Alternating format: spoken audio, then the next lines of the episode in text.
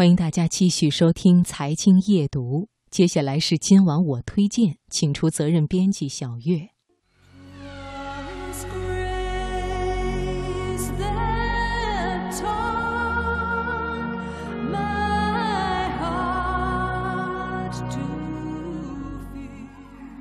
月色如水，春秋意境，品读天下，聆听永恒。请听今晚我推荐。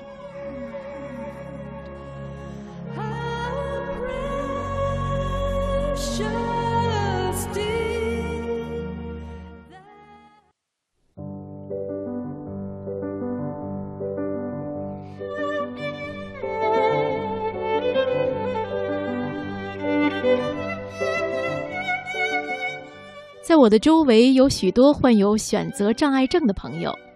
他们的生活中，只要是遇到需要选择，那一定是他们最伤脑筋的时刻。小到买东西、点菜，大到买房子、找工作，总之，一切选择都是他们的纠结所在。但是，我想，对于大多数人来说，不知道自己到底喜欢什么、想要什么，才是真正令人烦恼的事情。其实呢，关于喜欢还是不喜欢，很难去量化。与其无止境的纠结，还不如迈出第一步去尝试一下。喜欢了就坚持，不喜欢就放弃。今晚我推荐，请听李尚龙的文章：该怎么知道自己喜欢什么？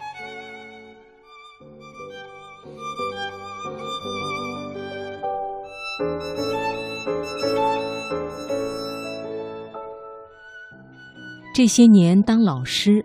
遇到最多的问题，想必就是不知道自己喜欢什么了。这样的问题，多数出自于学生，少数也来源于刚毕业的白领。生活不是自己想要的，工作不是自己喜欢的，甚至身边的人，也不是自己所爱的。是否该坚持？是否要放弃？坚持起来怕失败，放弃之后怕后悔。人不知道该如何往前走，更不明白什么才是自己想要的。那么，人到底应该如何去发掘自己想要的生活呢？其实答案很简单，做起来尝试一下，自然就明白了。最近我认识了一位历史老师。他德高望重，课讲得很好，总能用深刻而幽默的陈述方式讲述知识点。我觉得他一定是从小就喜欢历史，然后考上有名的大学。而一次和他吃饭的时候，竟然发现他成长在一个很小的村庄，而且本科、研究生都来自一所很一般的院校。于是我很好奇地问他。您是怎么把历史讲得这么有趣的？是因为上学时就喜欢吗？他的回答让我很难忘。他说：“一开始哪有那么多喜欢不喜欢，都是做着做着做出了成就，然后做出了兴趣，慢慢的就喜欢了。”后来我才知道，他因为是学师范类专业的。所以毕业后刚来北京，除了去学校当老师，根本找不到工作。他想，要么先度过生存期吧，再去谈梦想。于是他就开始了教学生涯，就这样一干就是十年。我问他：“那您是什么时候发现自己喜欢教历史的？”他说：“应该是第一年结束后，我被评讲时吧。”那年我还被评了一个优秀新教师，整个年级就我一个人。成就带来乐趣，乐趣能让我走得更远。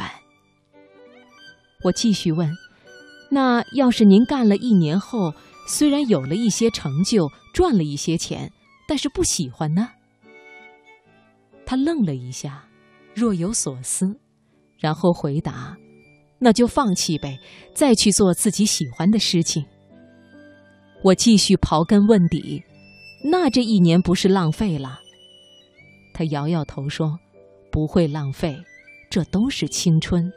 这一年的教学经验是用钱都买不到的。其实，人生很多时候不如意都是十有八九，每个人都一样。只是别忘了最初的梦想就好。何况，谁能确定以后的自己不会爱上现在的生活呢？萧伯纳曾经说过：“人生三万天，你有没有花三天去思考自己喜欢什么？”但实际上，我们也许并不用花三天时间去思考。生活是过出来的，目标是做出来的，而不是想出来的。人在一开始迷茫是常态，没有人在大学时期就清楚的知道自己接下来的十年何去何从。我曾经遇到很多企业家，他们现在事业非常成功，甚至可以给学生当人生导师。私下里，我时常会问他们：“是不是你们在大学时就很清楚自己的目标了？”我以为他们会告诉我一个很励志的答案：“必须的，我从未迷茫过。”但是事实显然不是，他们都曾经迷茫过，都曾经看不到方向，甚至不知道路的前面光在何方。可幸运的是。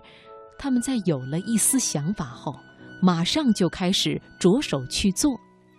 有些人做着做着就做成功了，另一些人做着做着发现走不通，转身回头重新来过。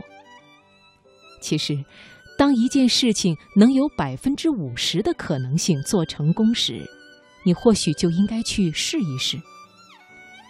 杨绛先生说。人最大的痛苦就是读书太少，想的太多。其实，我觉得更痛苦的是想的太多，顾虑太多，不去尝试。